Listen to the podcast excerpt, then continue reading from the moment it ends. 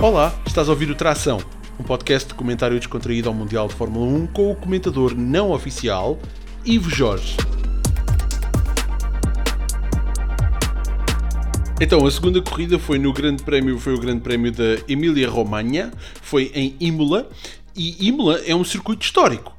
É um circuito histórico, tem um traçado clássico, é difícil, é super difícil, é super técnico. Todos os pilotos disseram isso. O que é que foi a grande cena de Imola? Choveu ou seja, aquilo já é uma pista super complicada quando está seca. Imaginem a chover. Estava tudo às aranhas, houve acidentes, houve um acidente brutal entre o Russell e o Bottas. Foi espetacular, graças a um erro do Russell que ele não quis admitir e ainda fez uma birra e ainda foi dar uma sapa no capacete do Bottas. Foi, foi completamente imprevisível a corrida e muito daquilo que eu disse no primeiro episódio do Tração não vale para esta segunda corrida, porque houve uma data de coisas que eu disse que perderam completamente a validade nesta segunda corrida foi completamente ao lado, mas foi uma corrida interessante de se ver, apesar daquele tempo todo que a corrida teve parada por causa da, da bandeira vermelha, por causa do acidente do Russell com o Bottas, mas fora isso, foi uma corrida imprevisível, a não ser a parte de o Max Verstappen ganhar, porque os Mercedes não estiveram tão bem, eles estão muito equilibrados com os Red Bull. O Checo Pérez disse que esteve perto da, de, da pole position, só que fez um erro, por isso ficou em segundo lugar. A pole position foi para o Hamilton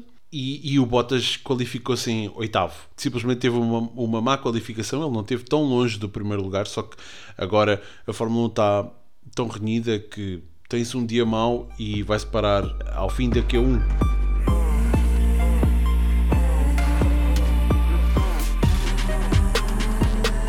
Vamos agora à segunda parte do nosso podcast, que é a performance individual.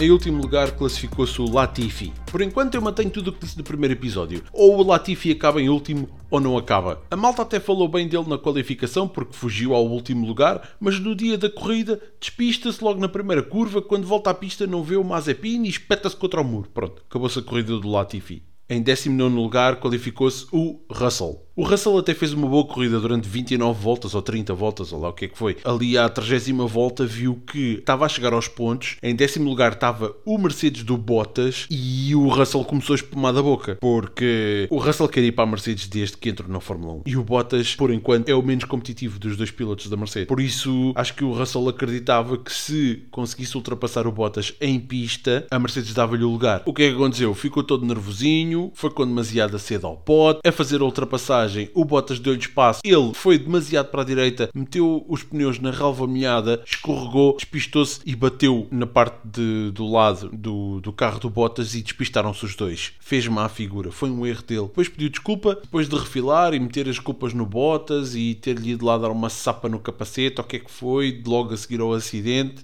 pediu desculpa porque em 18 classificou-se o Bottas. Eu nem sei porque é que o Bottas estava a lutar com o Williams pelo décimo lugar. O Mercedes é um carro de topo. O Mercedes tem que lutar pelos quatro primeiros lugares. Mas pronto, o fim de semana do Bottas foi só horrível. No sábado qualificou-se em oitavo. Está bem que agora a Fórmula 1 está mais competitiva, a distância entre os carros é menor, por isso, se um piloto comete um erro, o castigo é maior. Ficam mais carros à frente dele.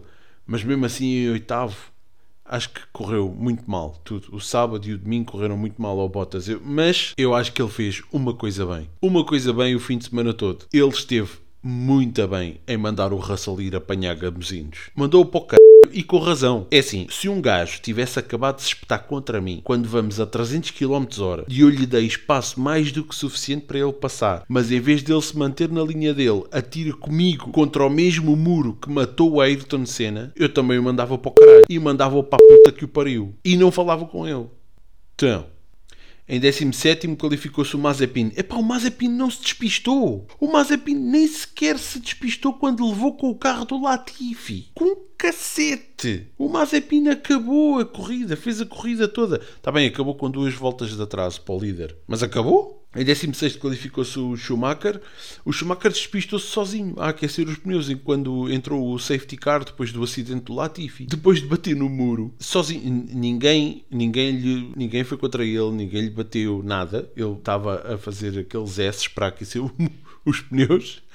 Pronto, a pista estava molhada e ele, ele perdeu o controle do carro e espatou-se contra o muro devagarinho, a andar devagarinho. Eh, o Schumacher depois falou pelo rádio que estava mesmo furioso com ele próprio e o engenheiro falou para ele como se ele tivesse 15 semanas de vida. Coisa tão fofinha. Se vocês estiverem com insónias, eu recomendo procurarem no YouTube o vídeo completo do engenheiro do Schumacher a dizer-lhe que está tudo bem e para ele vir à box e o que vão fazer no carro quando ele vier à box. Uma ternura. Ouçam e vão dormir que nem bebés. Em 15 terminou o Vettel. Os únicos pilotos que acabaram a corrida atrás do Vettel, que é um tetracampeão do mundo, foram dois miúdos que estão no primeiro ano de Fórmula 1 e guiam aquele que parece ser o pior carro. O Vettel disse que já comunicou a equipa que há muito trabalho a fazer para melhorar. Eu cá acho que nem é assim tanto trabalho como isso. É só escreverem o contrato do Hulkenberg. Em 14 ficou o Giovinazzi. Eu acho que a transmissão televisiva não mostrou o carro do Giovinazzi. Eu só sei que ele acabou a corrida porque apareceu na classificação final. Em 13 ficou o Raikkonen, terminou a corrida nos pontos, mas depois foi castigado e caiu uns lugares. Ao menos teve o melhor lugar da corrida para ver o belo e muito caro disparate do Russell. Em 12 lugar qualificou-se o Tsunoda. A qualificação correu-lhe mal, saiu logo na Q1 porque fez um peão e destruiu a traseira do carro no muro. A corrida também não lhe correu nada bem, eu acho que ele acusou a pressão, toda a gente viu que ele era extremamente competitivo, ele interiorizou um bocado aquilo e queria corresponder às expectativas e meteu demasiada pressão nele próprio. Pronto, fez uma data de peões durante a corrida também, acho que foram dois ou três. Outra coisa sobre o Tsunoda é as transmissões de rádio dele. Parece que são em código Morse. Tal é a quantidade de asneiras que a TV tem de censurar com bips. Em décimo primeiro lugar qualificou-se o Pérez. O Pérez fez uma excelente qualificação em que ele podia até ter agarrado a pole position se não fosse por um erro dele, segundo ele próprio admitiu, mas a corrida foi horrível. Ele saiu do segundo lugar, mas caiu uma série de posições à partida e depois disso foi sempre a descer. Ele ainda tentou recuperar, mas depois também não correu bem. Foi um dia para esquecer para o Pérez. Em décimo lugar, a marcar os primeiros pontos da época, Fernando Alonso. Quando ele estava a passar pelo acidente do Bottas e do Russell, ele fez um peão sozinho e continuou a sua corrida. Parece que foi tipo a ensinar como é que se faz. Em nono lugar, Esteban Ocon acabou à frente do Alonso, é o companheiro de equipa do Fernando Alonso, acabou à frente dele. É bom ir aproveitando enquanto ele consegue, porque quando o Alonso voltar, começar a dominar o carro, e acho que isto acabou. Em oitavo lugar qualificou-se o Stroll. Lá vai-se mandando uns potinhos. Pronto, uh, infelizmente o carro ainda não dá para mais e o companheiro de equipa anda completamente às aranhas. O companheiro de equipa do Stroll é o Vettel, tetracampeão do mundo.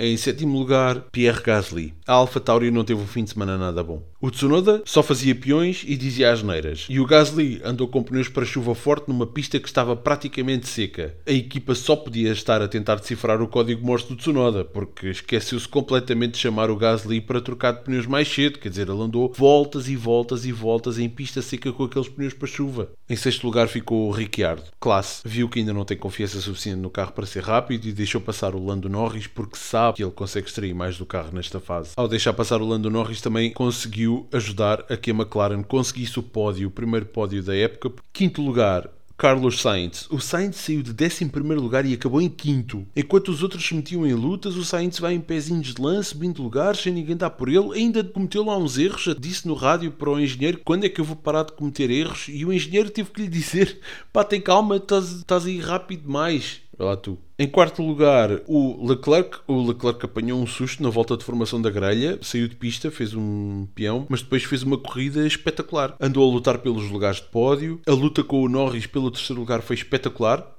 mas não conseguiu acompanhar o McLaren, nem mais tarde conseguiu evitar ver o Hamilton passar. Para quem viu a Ferrari no ano passado, este ano estarem a conseguir tão bons lugares, a lutar por pódios e agora conseguirem um quarto e quinto lugares numa corrida é um resultado muito bom.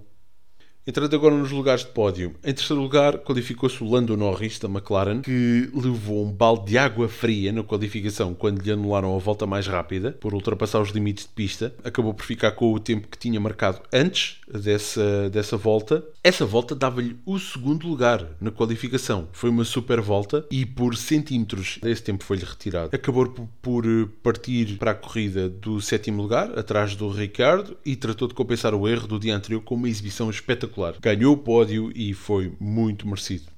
Em segundo lugar, qualificou-se o Hamilton. No episódio anterior, eu disse que ele comete um erro de 3 em 3 anos e ele vai e comete um erro logo na corrida a seguir. É óbvio que ele ouviu o episódio anterior e quis contrariar-me. O Hamilton teve uma paragem desastrosa nos boxes, demorou 4 segundos, que é mais ou menos o dobro do tempo que é normal. Como ele estava em desvantagem para o Verstappen, ele já estava em segundo lugar e com uma paragem tão lenta ele não conseguiu ultrapassar o Verstappen nas boxes, saiu das boxes desesperado para recuperar do prejuízo. Estava tão desesperado que até se esqueceu que tinha montado pneus para piso seco e a pista ainda estava molhada, só estava seca naquela linha que os pilotos usavam. Quando ele tentou ultrapassar o Russell para voltar aos lugares de pontos, foi para a parte molhada da pista e escorregou para fora, ficou encalhado na, na gravilha. Depois a tentar voltar para a pista foi contra o muro, teve que fazer marcha atrás, perdeu ali imenso tempo, perdeu uma volta para o Verstappen, acho eu, e teve que voltar à box para montar outra asa dianteira. Horrível. A sorte dele foi que, mas uma sorte daquelas, nesta altura, depois de ele perder este tempo todo, o Russell fez-lhe o favor de se espatar contra o Bottas e parar a corrida durante não sei quanto tempo, ter que chamar o safety car e o Hamilton, que estava classificado em décimo lugar, acompanhar, voltar para a volta do líder e sem distância nenhuma entre, entre os carros. Ou seja, o Hamilton não teve que recuperar um minuto e tal de atraso porque os carros ficaram todos compactados outra vez. Foi uma sorte descomunal e ele conseguiu recuperar até ao segundo lugar. O vencedor da corrida foi o Max Verstappen. O Max teve um arranque tão bom que parecia que tinha feito falsa partida, ou então que tinha que a pista do lado dele estava seca, ou assim. A corrida dele foi sempre feita na frente, a gerir as distâncias. O único susto que ele apanhou foi durante o safety car, mas o Leclerc não o ultrapassou, com medo de ser penalizado, então o Verstappen nunca perdeu o primeiro lugar. Foi do princípio ao fim. Assim que ele chegou ao primeiro lugar, tudo o resto que se passou para trás não, não teve interferência nenhuma.